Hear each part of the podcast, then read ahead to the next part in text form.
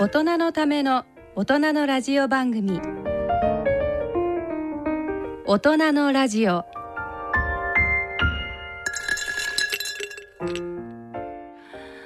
ご機嫌いかがでしょうか？東京肝臓友の会の米澤敦子です。毎月第2週のこの時間は肝臓に焦点を当ててお送りしています。皆さんとてもとても暖かくなりまして、えー、桜も綺麗まあもう散りつつあるような今日この頃ですけれども。さて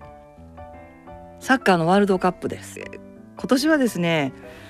あのまあ去年東京オリンピックが東京で開催されてそれから北京オリンピック冬季オリンピックですねもうありましてもう大きなあのスポーツの大会が目白押しといった中であの私サッカーのワールドカップは4年ごとに行われるんですがもうとにかくその4年間が待ち遠しくてというような状況だったんですけれども なんと今年ワールドカップがあるじゃないかというあの、えー、中でですね、えー、日本の選手たちも、ま、ものすごく頑張ってます。えー、アジア予選が終わって、えー、今回はワールドカップどうだどうだと、えー、言われてましたけれどもえー、ワールドカップに出場することが、えー、決定しました。そして、えー、グループ予選の組が、えー、この前抽選がありまして決まりましたね。ちょっと驚きのあの組なんですけれども E 組っていうところで 死の組っていうふうに言われてますけれどドイツとスペインとそれからあと一つはまだ決まってないんですがニュージーランドかコスタリカの勝者というところに、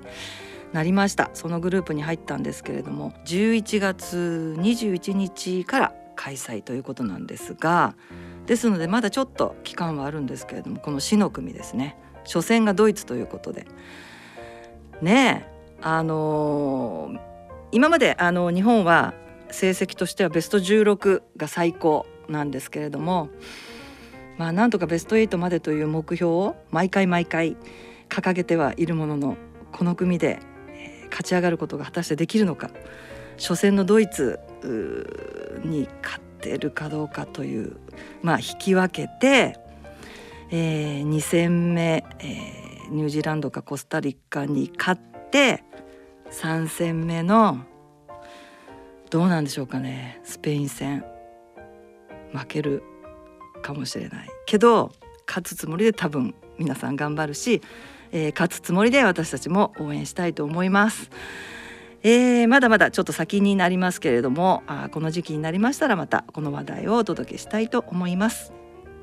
それでは大人のラジオ進めてまいります。この番組はギリアドサイエンシーズ株式会社他各社の提供でお送りします。C 型肝炎のない明日へ。自分は C 型肝炎だけど肝臓の検査値が安定しているから放っておいても大丈夫。そう思っていませんか？検査値が正常でも肝硬変肝臓がんへ進展する場合があります。今は飲み薬のみで治癒を目指せる時代。まずは専門のお医者さんに診てもらいましょう。C 型肝炎に関するお問い合わせはフリーダイヤル0120-25-1874または C 型肝炎のない明日へで検索。ギリアド。大人のラジオ。健康医学のコーナーです。今回は肝炎対策基本指針と知って肝炎プロジェクトと題してお送りします。ゲストは厚生労働省肝炎対策推進室室長の箕原哲弘さん、えー、厚生労働省肝炎対策指導係長のアルガ優子さん。そして厚生労働省肝炎対策推進室室長補佐で医師の雪本敦さんの皆さんです。えー、本日はどうぞよろしくお願いいたします。よろしくお願いします。はい、えっ、ー、と三名の方に、えー、今日は来ていただいておりますが、えー、まずですね、それでは自己紹介がてら、えー、皆様のプロフィールを、えー、ご自身でお願いいたします。はい。あの肝炎対策推進室長の箕原です。えー、私あの1999年、えー、と平成11年に厚生労働省に入省いたしまして、はい、えー、最初の部局はあの介護保険を担当している部局でちょうどあの介護保険が施行する直前にその部署に配属になりました、まあ、かなりあのドタバタしている状況で、まあ、1年目は過ぎ去っていったかなと思います。まあ、その後は労働行政なり、えー、と法務省の入国管理局であるとか、えー、あとは、えー、そのまたあとはですね医政局というところで、まあ、医療の提供体制を扱うような部署に行きましたりあとはまあ官民交流でですね東京海上日動というまあ損害保険会社に2年ほど出向しておりまして、まあ、民間人として2年ぐらい働いていたこともありました。あとはえー、と内閣府の方でですね、えーとまあ、骨太の方針という、大きい政府全体の施策を決めるようなあ業務に従事をしておりまして、えー、昨年のまあ9月から会員対策推進室の方に、えー、着任をしているという状況であります。あとは趣味はあの、まあ、今あの子供が上は8歳で下が3歳になりますので、はい、えー、その子たちと遊ぶのが、まあ、今は趣味となってましてあとはモットーの方は、えーまあ、無理をしないと いうことを、まあ、座右の銘として、えー、日々過ごしております。はいありがとうございますではアルカさんはい、えっと肝炎対策指導係長のアルガ優子と申します。えっと私はあの平成18年に厚生労働省に入省しまして、えっと主に健康ですとか公衆衛生に関する分野であの仕事をしてまいりました。えっと去年のあの令和3年4月から肝炎対策推進室にあの係長としてあの着任しました。私もあの趣味はあの子育てあの中学1年生になる男の子と5年生になる女の子がいますので子供とこう接しながらまたその合間にこう読書をするというのがすごく自分の中で楽しみになっています。であの座右の銘はあの、えっと、室長のこう姿日々仕事をする姿を見ながらこうまずやってみようということをあの最近はあのモットーというか心がけながらやっています。以上です。はい。はいそして雪本先生ですね、はい、えー、室長補佐の雪本敦と申します。えっと、私は平成23年に大学を卒業後、えー、愛媛大学の消化器内分泌代謝内科学という、えー、部署であ臨床医をしておりました、えー、本年1月より厚生労働省の肝炎対策推進室補佐として就任してました。趣味は、えー、読書。で特にミステリーや SF などが好きです、えー、座右の銘は一期一会です。よろしくお願いします。えっ、ー、と室長とアルガさんはえっ、ー、と子育てというか子供、絡みの趣味っていうか。私は趣味は、まあ、若い頃っていうか結婚する前は、はい、えっ、とまあ、夜結構クラブに行ってまして。え？そうですか。まあ、金曜日の深夜ぐらいからですね、はい、深夜まで働いて、はい、そこから友達と集合しまあ朝まで遊ぶみたいな。まあクラブ行って まあ踊る、ええ、それでまあ帰ると。いう感じをまあ結構若い頃はそれは結婚までそうだったんだけど、ね、ご結婚なすってから、はい、お子さんもできて。はい、まあ、そこからは引退し そうですね。それ続いてたら怖い感じ。で、えっ、ー、とまあ子供ができてからはですね。はい。えー、まあそっちの遊ぶと、ね、子供と。でも今お忙しいのでなかなか遊ぶ時間とかないんじゃないですか？まああのちょっとした時間もありますし、うん、まあ私が疲れ切ってる時はなかなか無理ですが、はい、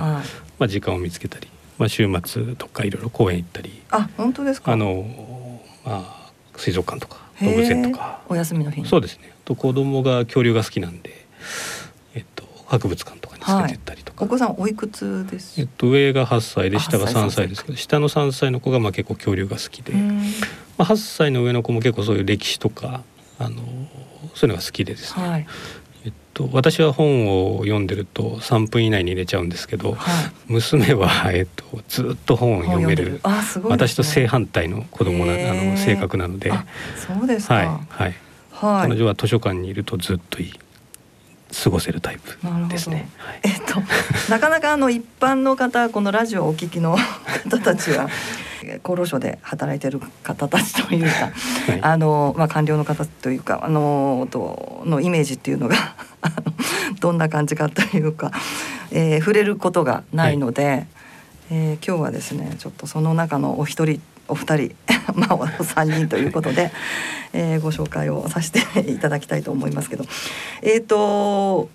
箕原さんは室長はあれですよね。随分いろいろとあのーまあ感染対策推進室までにはい。いろんなところにおられて、そうですね。はい、いはい。ろんなお仕事をされて、はい。はい、えっ、と東京海上はい一堂にもいらしたおりまして、はい。まあ営業みたいなこともえやらせていただいたやり 出向で行かれて？出向で行ってですね。はい。あ、まあ、社員さんと一緒にいろいろと地方に行ったりして、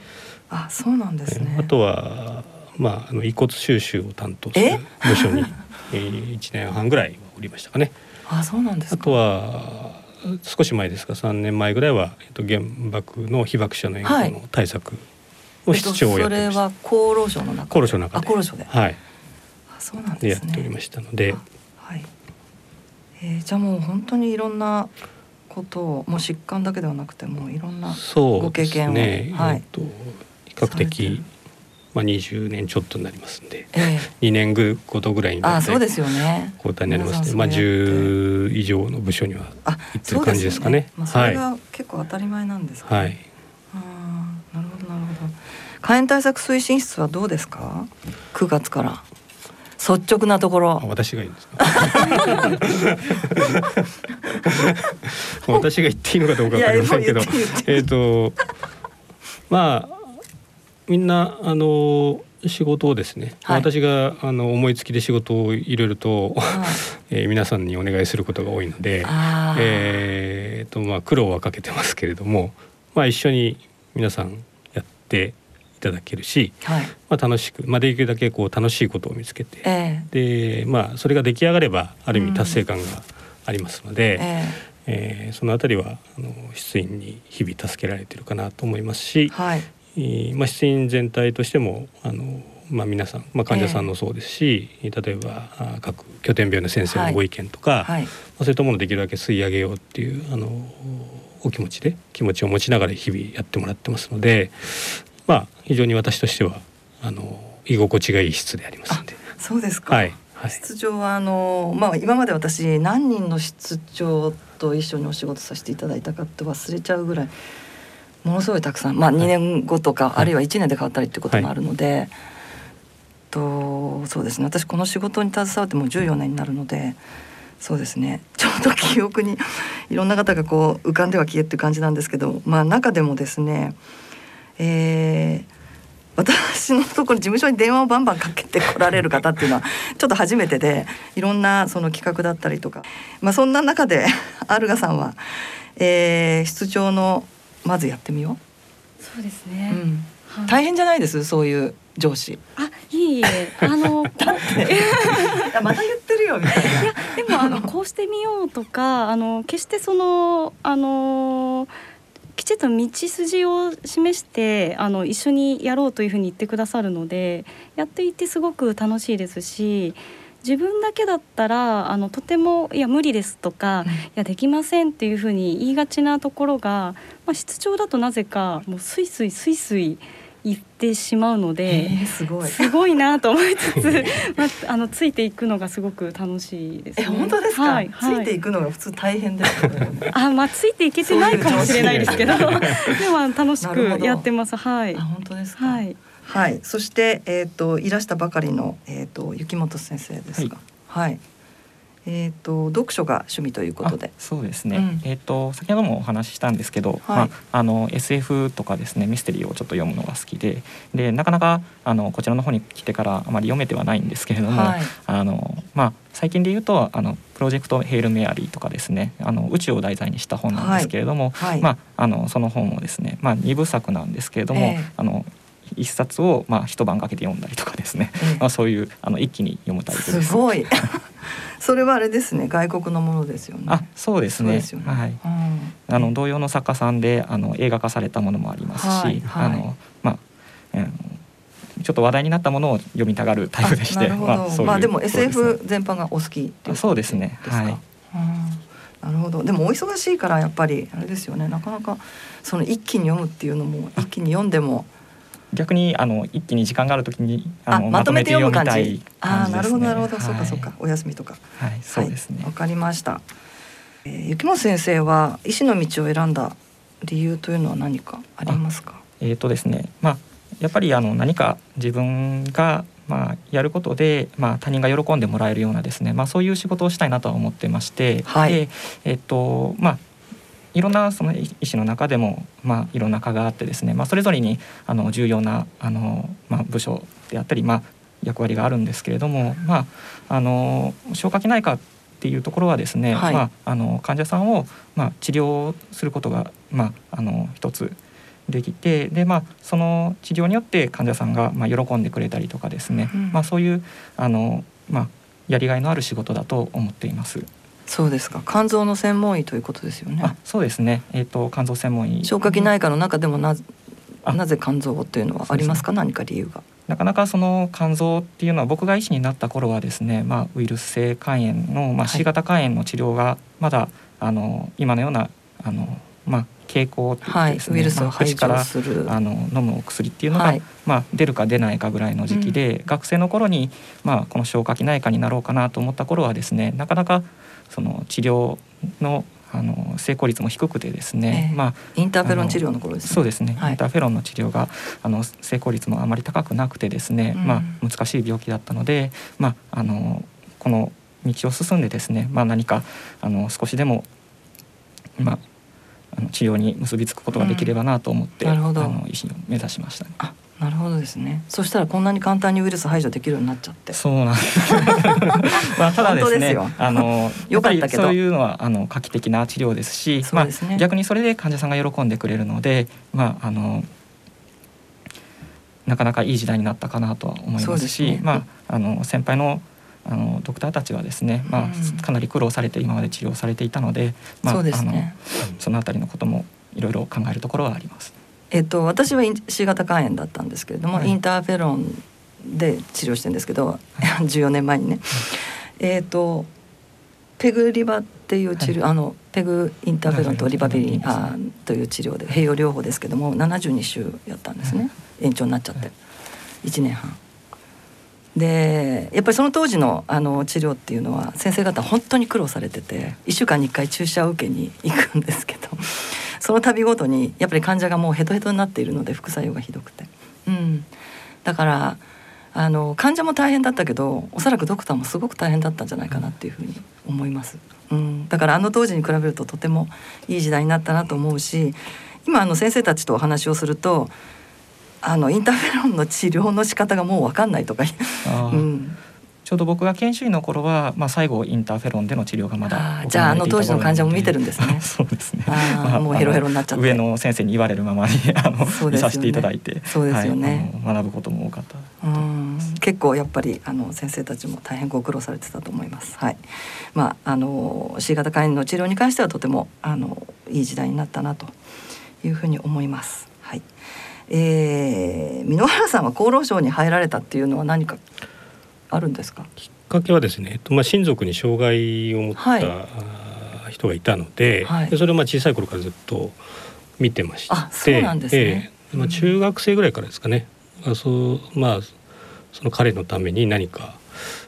できるようなことがないかなっていうのはぼんやりやって、本当ですか？はい、はい。で高校ぐらいですかね厚生省に入ろうと思ったのあ本当ですか？はいはい、へえ、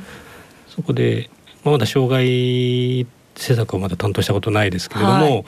あ、そこがきっかけですかね。なるほどはないるほど。はいじゃあいずれはまあわかりませんけれど。ええまあなるかどうかわかりませんが、あー行くかどうかわかりませんが担、当できるといいですよねきっかけはまあそういう。あ、そうなんですね。はいはいはるかさんはなありますか？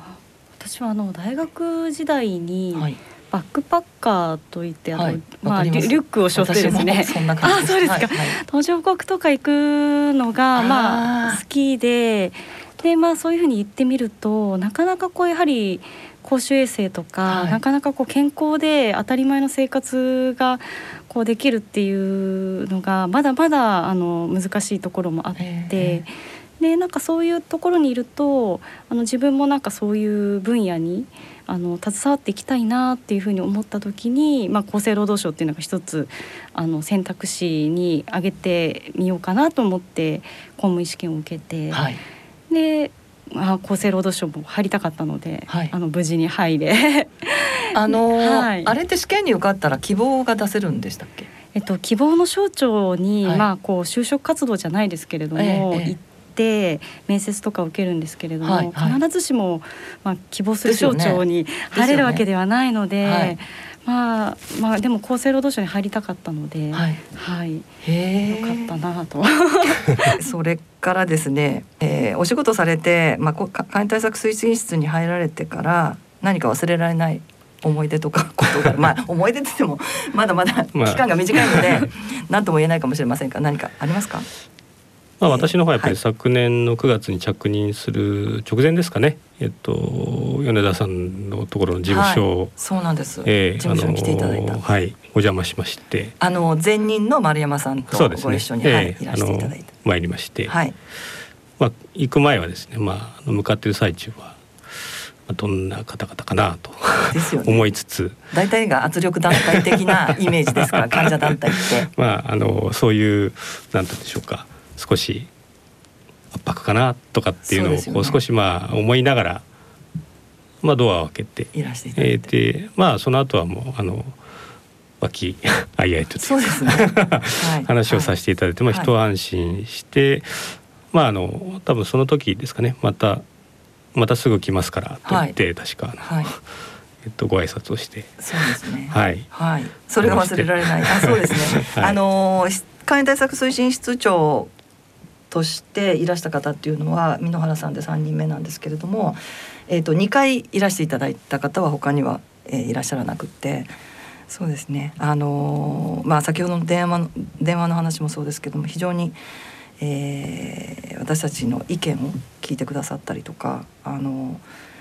気にしていただいてるっていう感じがすごくあるので、あの本当にありがたいなと思います。はい。アルカさんは何かありますか？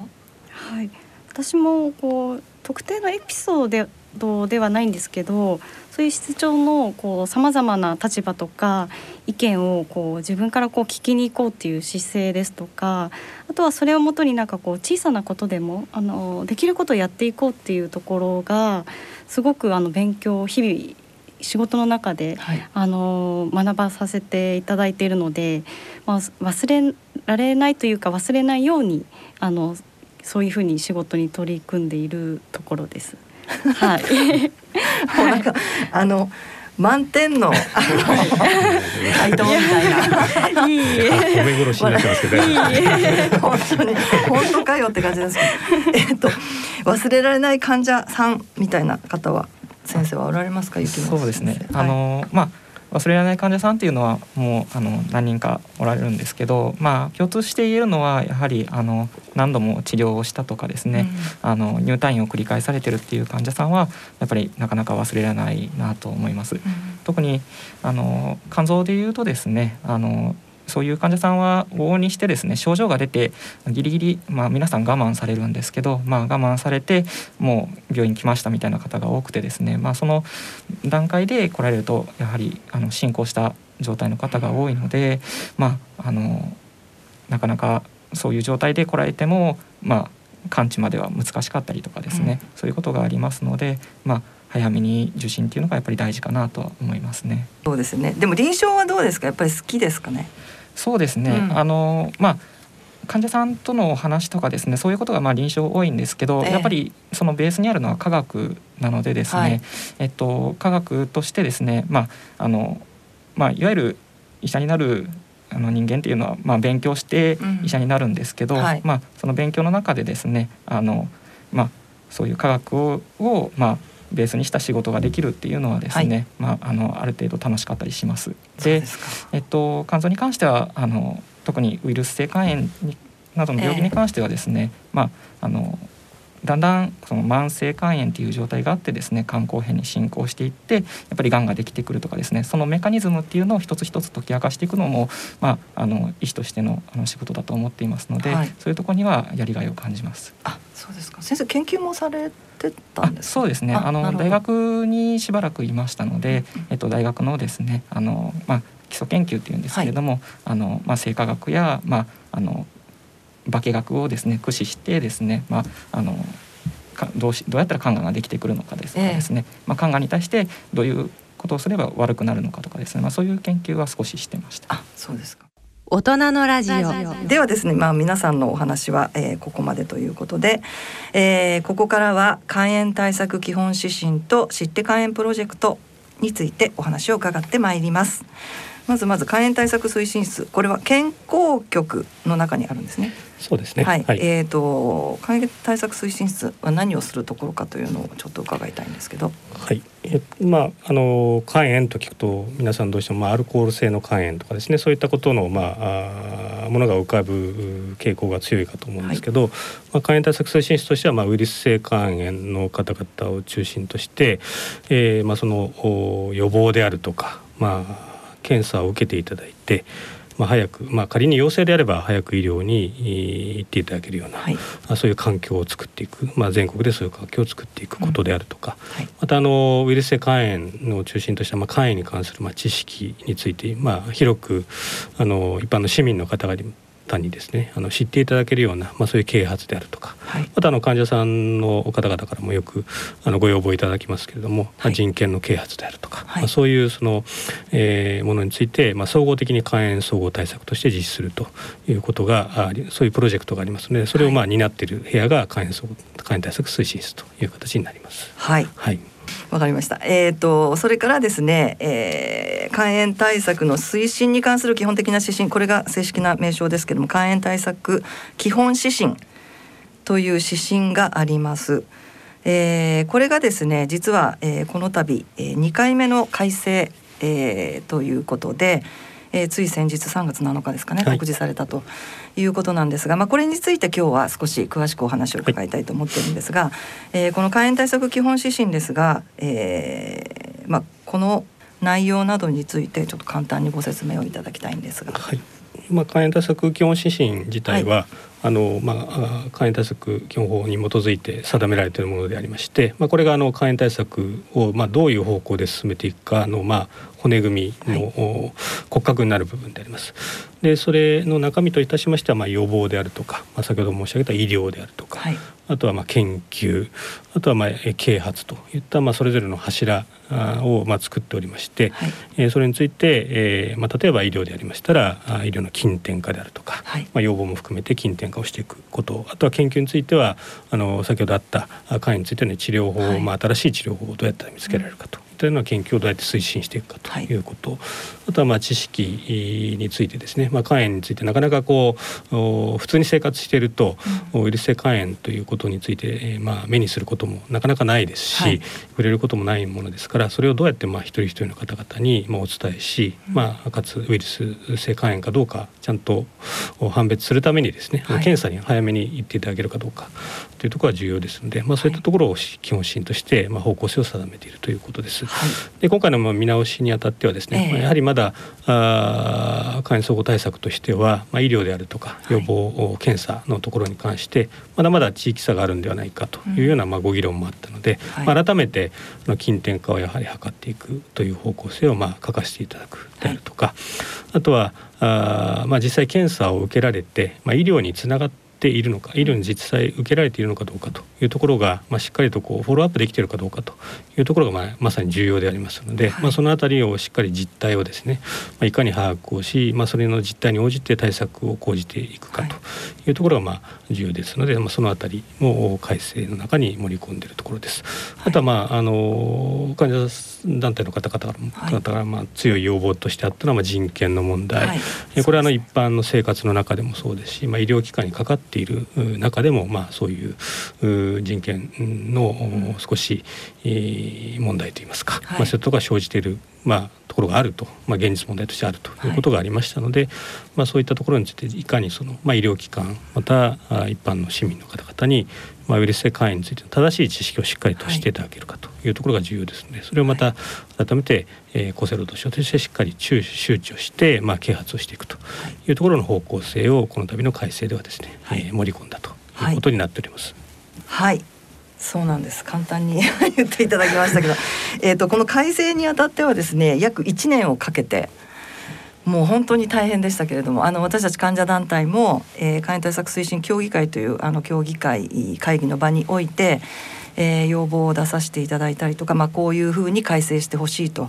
いうような文言を具体的に提示させていただいてで協議会で皆さんにあの、まあ、協議していただいてで、まあ、最終的にやっと出来上がったという、まあ、改正がされたという内容で今あの室長がおっしゃったようにあの私たちもとにかく、えーまあ、今肝炎対策がもうその自治体でそれぞれ、えー、対策が、えー、進んでから、えーまあ、かなり経つんですけれども、えー、それぞれの都道府県でですね、えー、ものすごく格差が出てきていて。あのきちっとやってるところは本当にやっていてそういうところはどんどんどんどん伸びていってで全くできてないところは まあ、そのままの状態っていうような、まあ、それはそれぞれの予算だったり、ま、いろいろなあの都道府県の事情というものが反映されているのだとは思うんですけれども、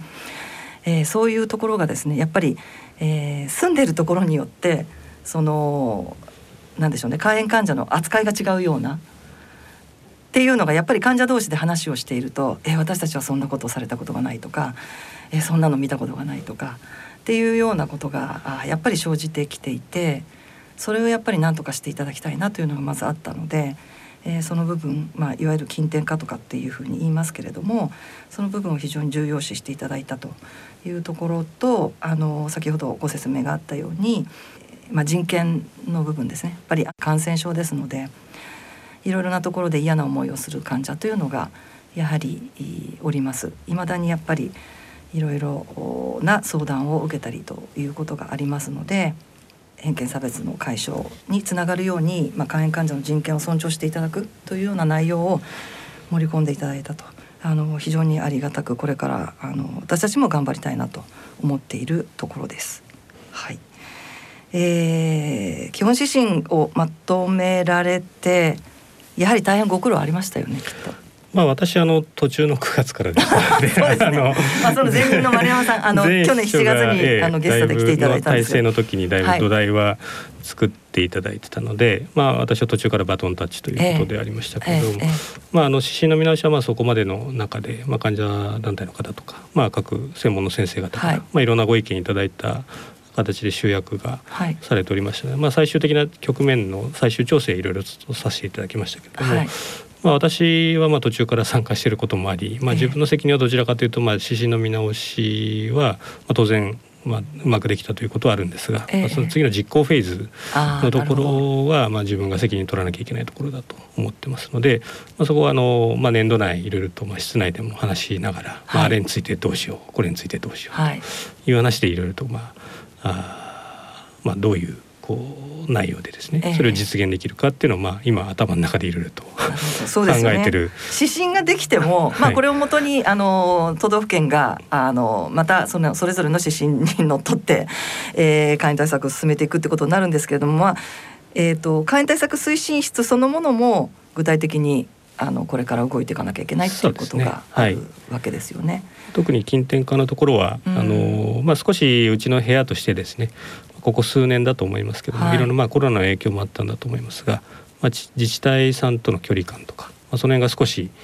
えー、溝が生まれつつあった溝が生まれてたんですね。まああまりこう頻繁な意見交換もなかったですし、まあ我々が出かけていって、まあ現場の状況とかをお聞きする機会が、まあ、正直の、まあ、あまりなかったので、まあそういった話はまあ来年度はぜひとも積極的にやっていきたいですしそす、ね、その中からまああの多分施策の中にフィードバックできるものもあると思いますんではい、そう、ね、そういったものをしっかりとまあ現場の状況とかあとはまあ実際都道府県のご担当も、まあ、先ほど私何個か部署行ってるということでありましたが、えー、まあ、厚生労働省の中で移動するだけではなくて、まあ、自治体であれば、はい、例えば土木の部門から肝炎の部門に来たりとか、はいいう職員の方も多々おられるので。ただですか、まあそうするとやっぱりこうどうしたらいいかわからないっていうところがあると思いますね。まあそういうその自治体の方々の立場にちょっと少し立ってですね。そうするとな何がこう我々としてツールとしてあった方がやりやすいかとかですね、まあ、そのあたりを少し現場との距離感を縮めて、はい。えーまあ、そういう視点でですね少し実行を一個一個しやっていくということとあとはまあ結果だけをお見せするんではなくて、えーまあ、どうやったらそれをできるのかっていう、まあうん。手順みたいな話はい。をしっかりと自治体にこう、ええ。お示しをするようなことを心がけて実行フェーズでとしてはやっていきたいなと思ってます。すね。はい、えっ、と室長はまあコロナ禍であるにもかかわらずいくつかのその自治体に、えー、赴かれて、はい。で私もあの一回あの同行させていただいたことはあるんですけれども、それでまあその現場のあのまあ様子をやり取りの中で把握してっていうようなことを積極的にやっておられるということなんですけれどもそういう方というのは私はちょっと今まであまり存じ上げなくてでそれが、えー来年度以降は、まあ、指針に基づいて、えーまあ、その活動をなんでしょう具体的な対策につなげていくというようなことになそうですね。るんですかね。はい。はいあのまあ近典化とかあの人権のところはあの特にいろいろご意見があったんですけど、まああの検査から医療にまあつなげるところのまあフォローアップのところええがあまり今まで我々関室としてですね、はい。まあ光を当ててこなかったというかそこがまあ自治体さんにまあかなりお任せというかですねそういう状況であったので、まあ、それをこううまくいくようにするためにまあどういうこう、おまあなんていうんですかツールとか、はい。もしくはなんかボトルネックになってええるところが何かないかとかっていうのをまあちょっと早急に把握をしつつ、うん全部が全部いきなり一面全面的にですね、えーやるということではなくて多分まああの検査とかはい。も含めて、えっとまあ、いろんな、まあ、セグメントというか対象者の方々がおられるので、えー全国一律とかうんその対象者全面的に同じ施策じゃなくて、えーその対象者の方々検査から医療に流れる流れをちゃんとこうおはあの前提っておいた上で、まあ、どういう施策がいいのかっていうのをちょっとやっていきたいなというのをまあはい、指針の策定途中ではずっと思っておりました。すごい期待してます。いえいえ。大人のラジオ。はい。ということで次の話題に参ります。知って肝炎プロジェクト、えーについてなんですけれどもえー、と知って肝炎プロジェクトについてちょっと簡単にご説明いただきたいのですがはいアルガさん。はい、はい。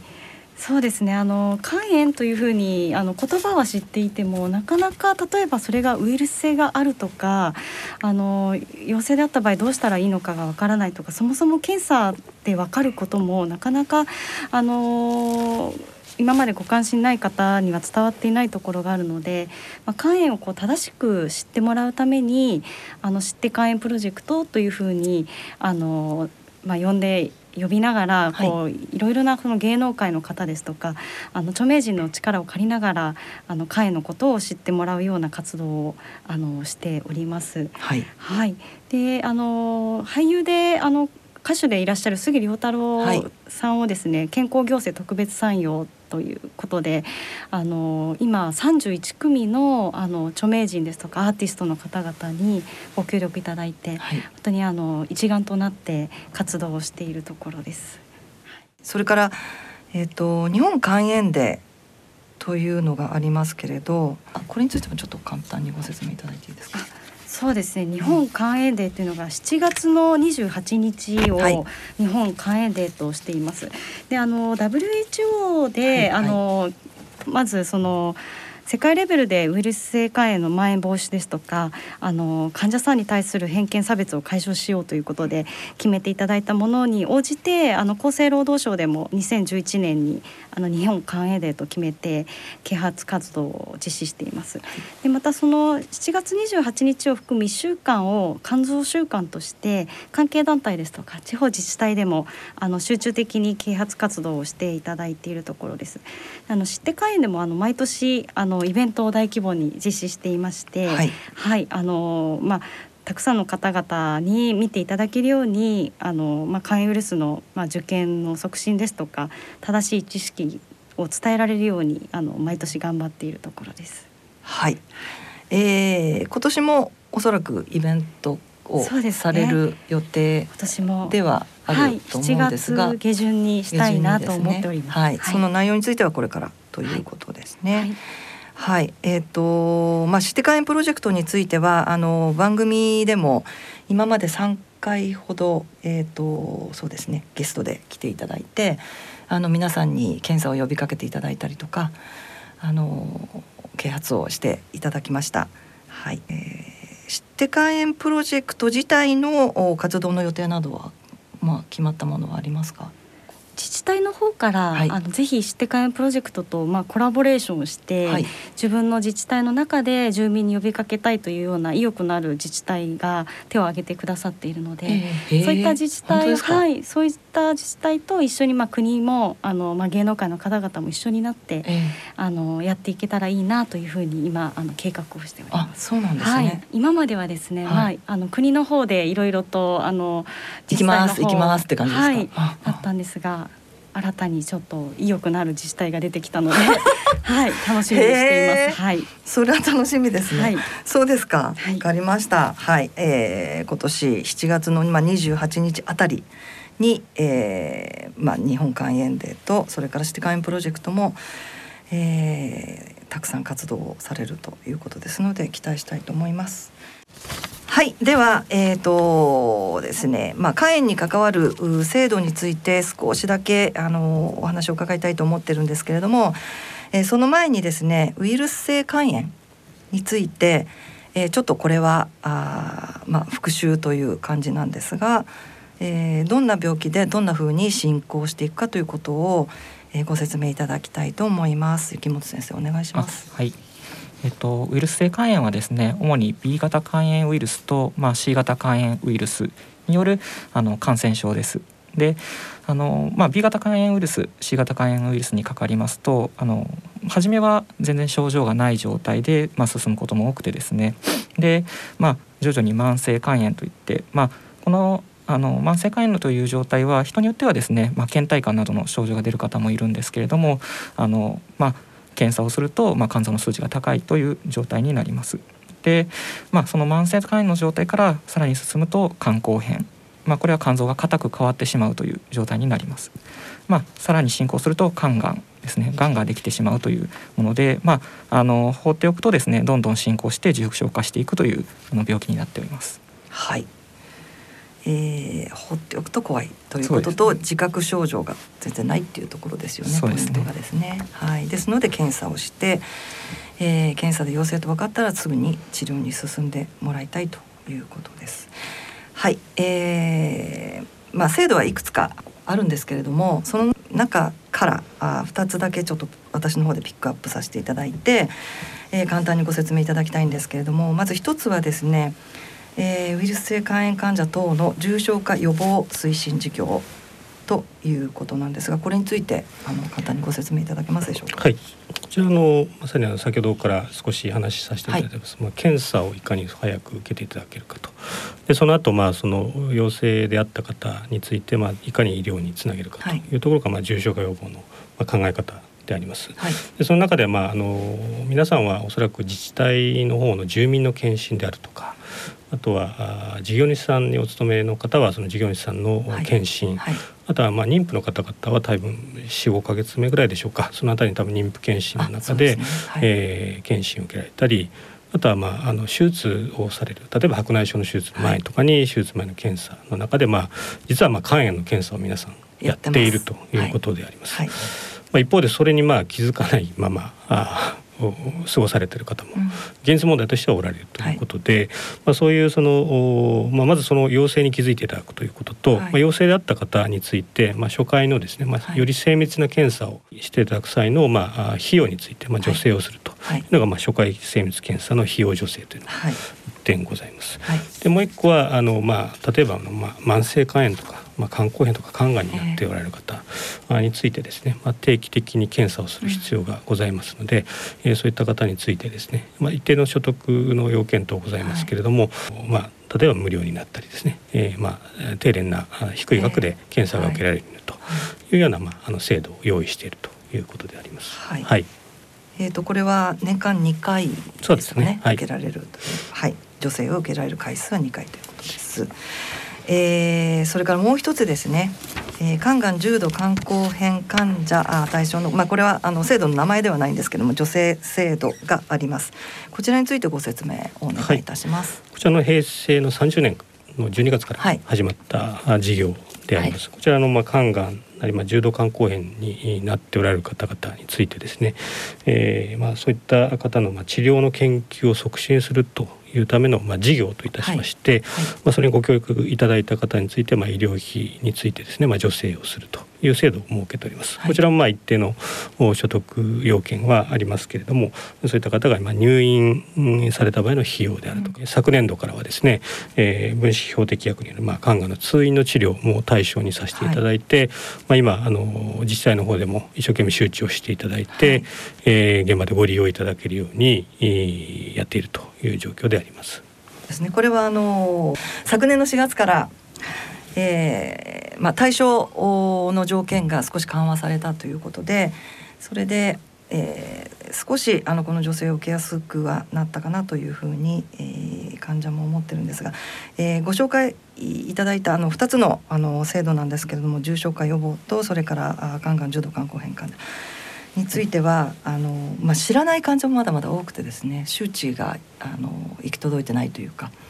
ということもありまして私たちも非常に苦労はしているんですけれどもこれについては何か、えー、今後、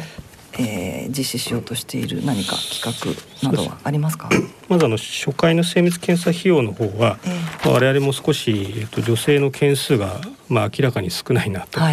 思っているところでありまして、えー、これ今まであの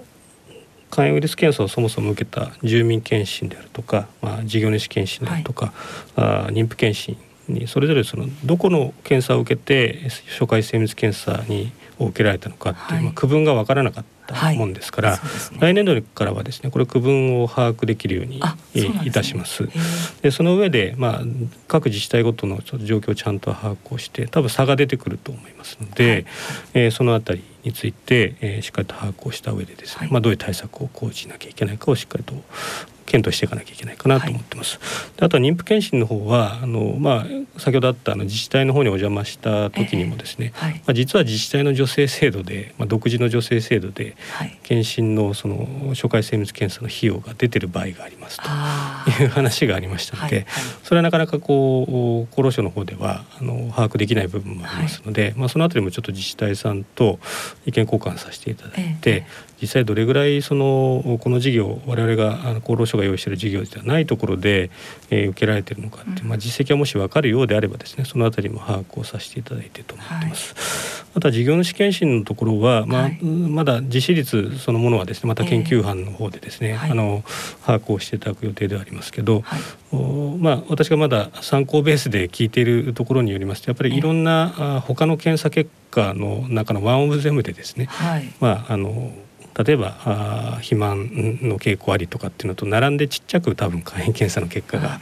えー、多分出てるんじゃないかと思います。えー、なのでその意味もわからないまま、はい、まあ通り過ごしている可能性もあるので、ねはい、まあそのあたりちょっとどういう工夫ができるかっていうのはちょっと検討したいなと思っています。はい。はい。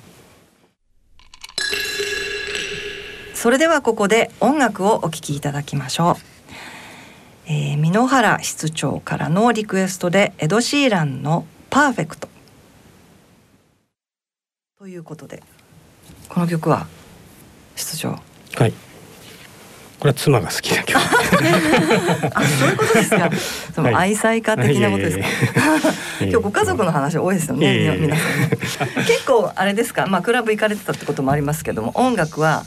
えー、ずっと聞いておられるそうですね。中学生ぐらいからまあ今でも聞いてますけども、ええ、中学校ぐらいからずっとファンなのは X ですね。あそうなん ですね。ロックバンドが好きだったのでで、ね、でまあハードロックです、ね、はい、はい、はい、今もそうですか？今も聞いてますねへえ、はい、あそうなん朝通勤の時はあそうですか。大体聞いてます。へえ、はい、それでこう気分を向上言っちゃいけないけど。気分を向上させてから出勤するですか、ははい、ど、はい、何かアルガさんは？はい。お好きな曲とかあるんですか？アーティストそうですね。最近はやはりその子供がまあ中学生になるので子供と一緒にですね最近の流行りの曲を聴くようになってきたというところで。そうですか。はい。はい。わかりました。え雪本先生はどうでしょう？でも昔ピアノをしてたので。そうなんですね、はい、じゃクラシックですか？クラシックも聞きますね。世代としてはあの B'zとかあ B'z ですね。流行っていた時期であったので。わかりました。それでは最後に番組をお聞きの皆様へメッセージをお願いできますでしょうか。肝炎の対策を推進する上であの一人一人の方がですね肝炎についてまず知っていただくことまたあの検査を受けてたことがまあ一番そこが最初の道でありますので、まあ、ぜひ今日あのラジオをお聞きになった方はですね、まあ、あのインターネットの検索などで肝炎とか、まあ、知って肝炎というのを少し検索いただけると、まあ、厚労省のホームページなりが多分出てまいると思いますので、えー、先ほど少し簡単にご説明した内容についてあのぜひご覧いただければと思います。またあの患者さんやそのご家族の方々に関しては、まあえー、我々研究をできるだけ推進をして、えー、肝炎の治療がですね、まあ、より負荷がないような形で、えー、できるような世界をですね、えー、築けるように頑張っていきたいというふうに思っております。はい、えー、ありがとうございました。今回は肝炎対策基本指針と知って肝炎プロジェクトなどについてお送りいたしましたゲストは厚生労働省肝炎対策推進室室長の箕原哲弘さん。肝炎対策指導係長のアルガ優子さん。肝炎対策推進室室長補佐の雪本敦さんでした。大人のラジオ。さてここからは映画のコーナーです今回は5月6日公開のイギリスの映画オードリー・ヘップバン。宣伝担当の堀木花江さんをお迎えして映画のご紹介をいたします。堀木さんどうぞよろしくお願いします。よろしくお願いします。さて、はい、この映画ですけれども、はい、えー、ではざっくりですね、はい。えー、ちょっとご紹介お願いできますでしょうか。はい。えまあ、オードリー・ヘップバーンも言わずと知れた永遠のミューズですよね、はい、ローマの休日でアカデミー賞、主演女優賞を受賞したで彼女がまあ63歳で旅立って、まあ、間もなくで30年過ぎ去ろうとしてる今、まあ、その名声に隠された本当の姿を描き出す日本初のドキュメンタリー映画となっております。はい、えー、今もざっくりですけれども、はい、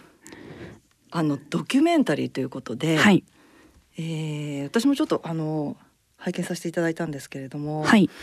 うん。まあちょっとあの私もオードリー・ヘップバーンすごく好きで映画はもうほとんど見てるんですが、はい、彼女の知らないところとかもたくさんそうですね。結構私も見てますけど知らないところが本当に多くて。ですね、まあ、なぜここまで人の心をこう魅了し続けてるのかっていう理由も本当により深く知ることができる。ね、まあ生い立ちから、はい、そう、ね、まあ、それがどういうふうにこう影響していくかというようなことまで、はい、すごく克明に描かれていて、あとは、はい、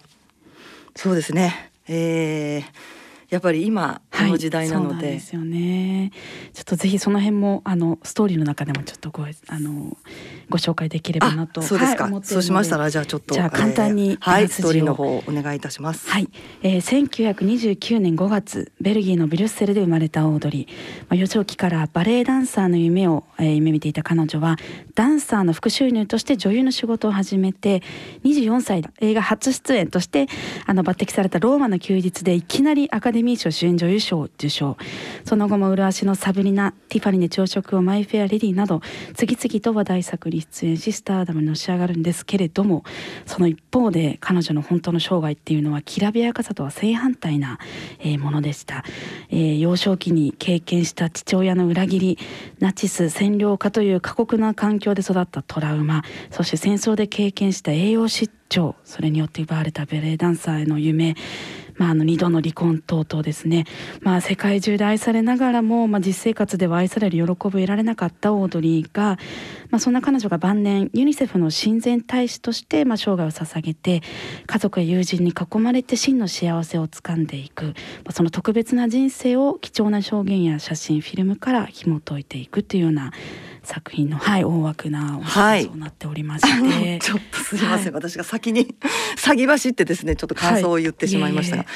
え。っ、ー、とそうなんですよね。でこういったオードリー・ヘッパーンの生涯を描くような、えーはい、作品っていうのは初めて、ね、そうですね、うん、日本ではあのしっかりこう映画公開されるのは初めてで、えーえーやっぱりこうみんなが知ってるような華々しいキャリアとあとまあユニセフの活動をされてたっていうのはうっすら皆さんも多分、ね、あの割と最近なイメージですよね。知ってらっしゃると思うんですけども、はい、まあ、なぜそこに至ったのかとか、まあ、どういう実際に活動してたのかっていうところを映像でこう見せられると、まあ、ちょっとねまあ今見るともうちょっと、やっぱりウクライナの、なるようなねね戦場と重なるようなところがやっぱりありますね。それが映ってるので、うん、まあ、よりちょっとこう今皆さんリアルにこう感じてもらえるところがある作品なのかなと、はい、思ってそうですね。あの彼女が、まあ、私ちょっと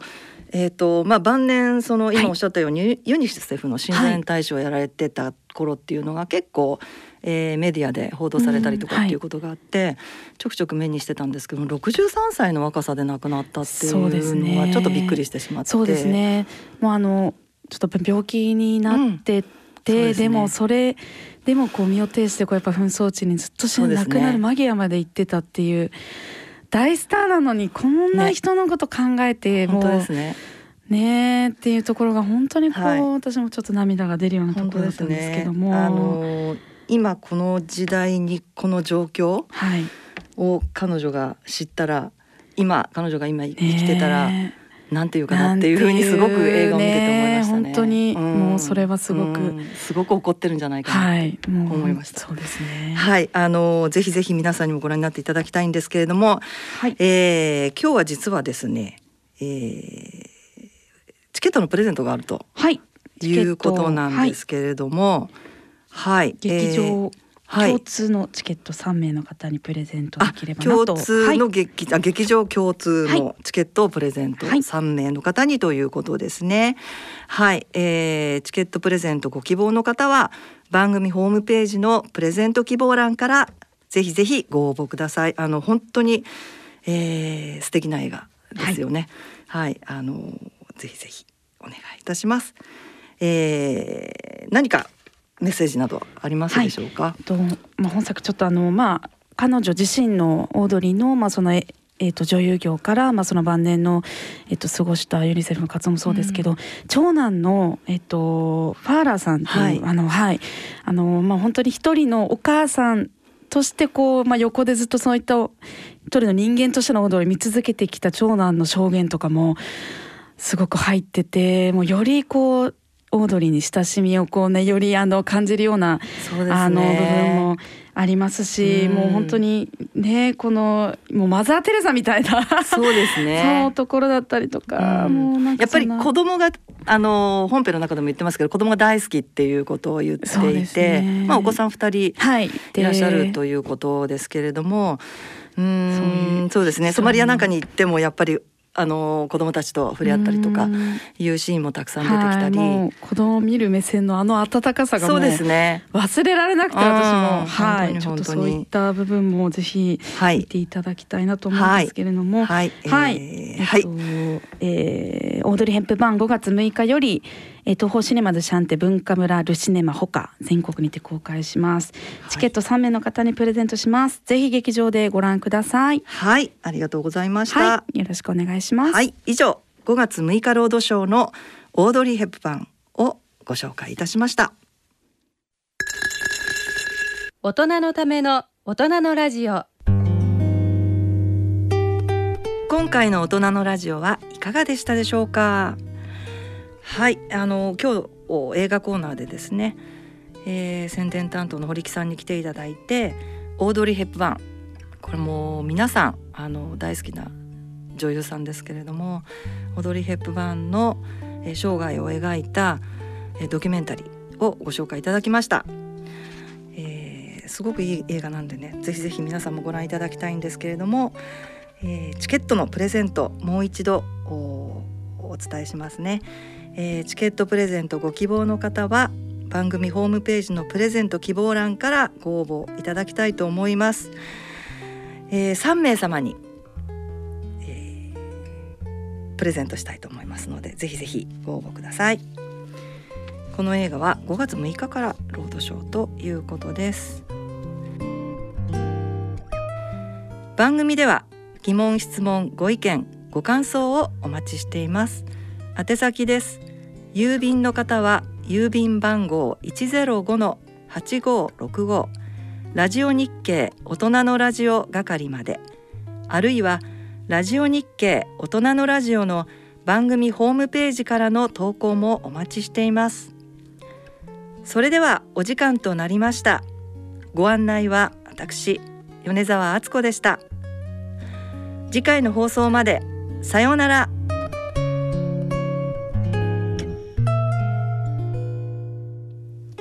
この番組はギリアドサイエンシーズ株式会社ほか各社の提供でお送りしました。